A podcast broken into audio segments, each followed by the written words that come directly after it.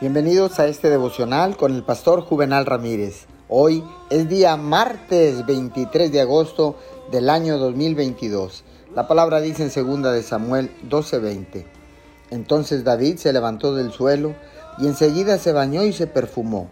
Luego se vistió y fue a la casa del Señor para adorar. Nadie le culparía por desanimarse cuando usted está sanando sus heridas por la pérdida de un ser querido, una grave enfermedad, un niño con necesidades especiales o una batalla legal. Eso es lo que la mayoría de la gente espera.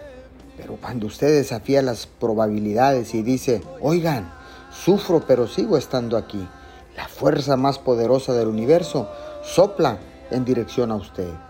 Puede que esté pasando momentos difíciles, podría desalentarse fácilmente, pero Dios está diciendo, es momento de limpiarse las lágrimas, lava tu cara, asume una nueva actitud y vuelve al partido. Quizás no pueda hacer lo que solía, puede tener algunos dolores y algunas limitaciones, eso está bien. Dios no está necesariamente interesado en su desempeño. Él mira el hecho de que usted ha regresado al partido. Señor, gracias porque eres tú quien infunde fuerzas a nuestros cuerpos cansados. Porque eres tú, Señor, nuestro Padre y nosotros somos tus hijos. Por eso es que aunque tengamos dolor, aunque estemos sufriendo, nunca dejaremos de adorarte. Te damos gracias en el nombre de Jesús. Amén y amén.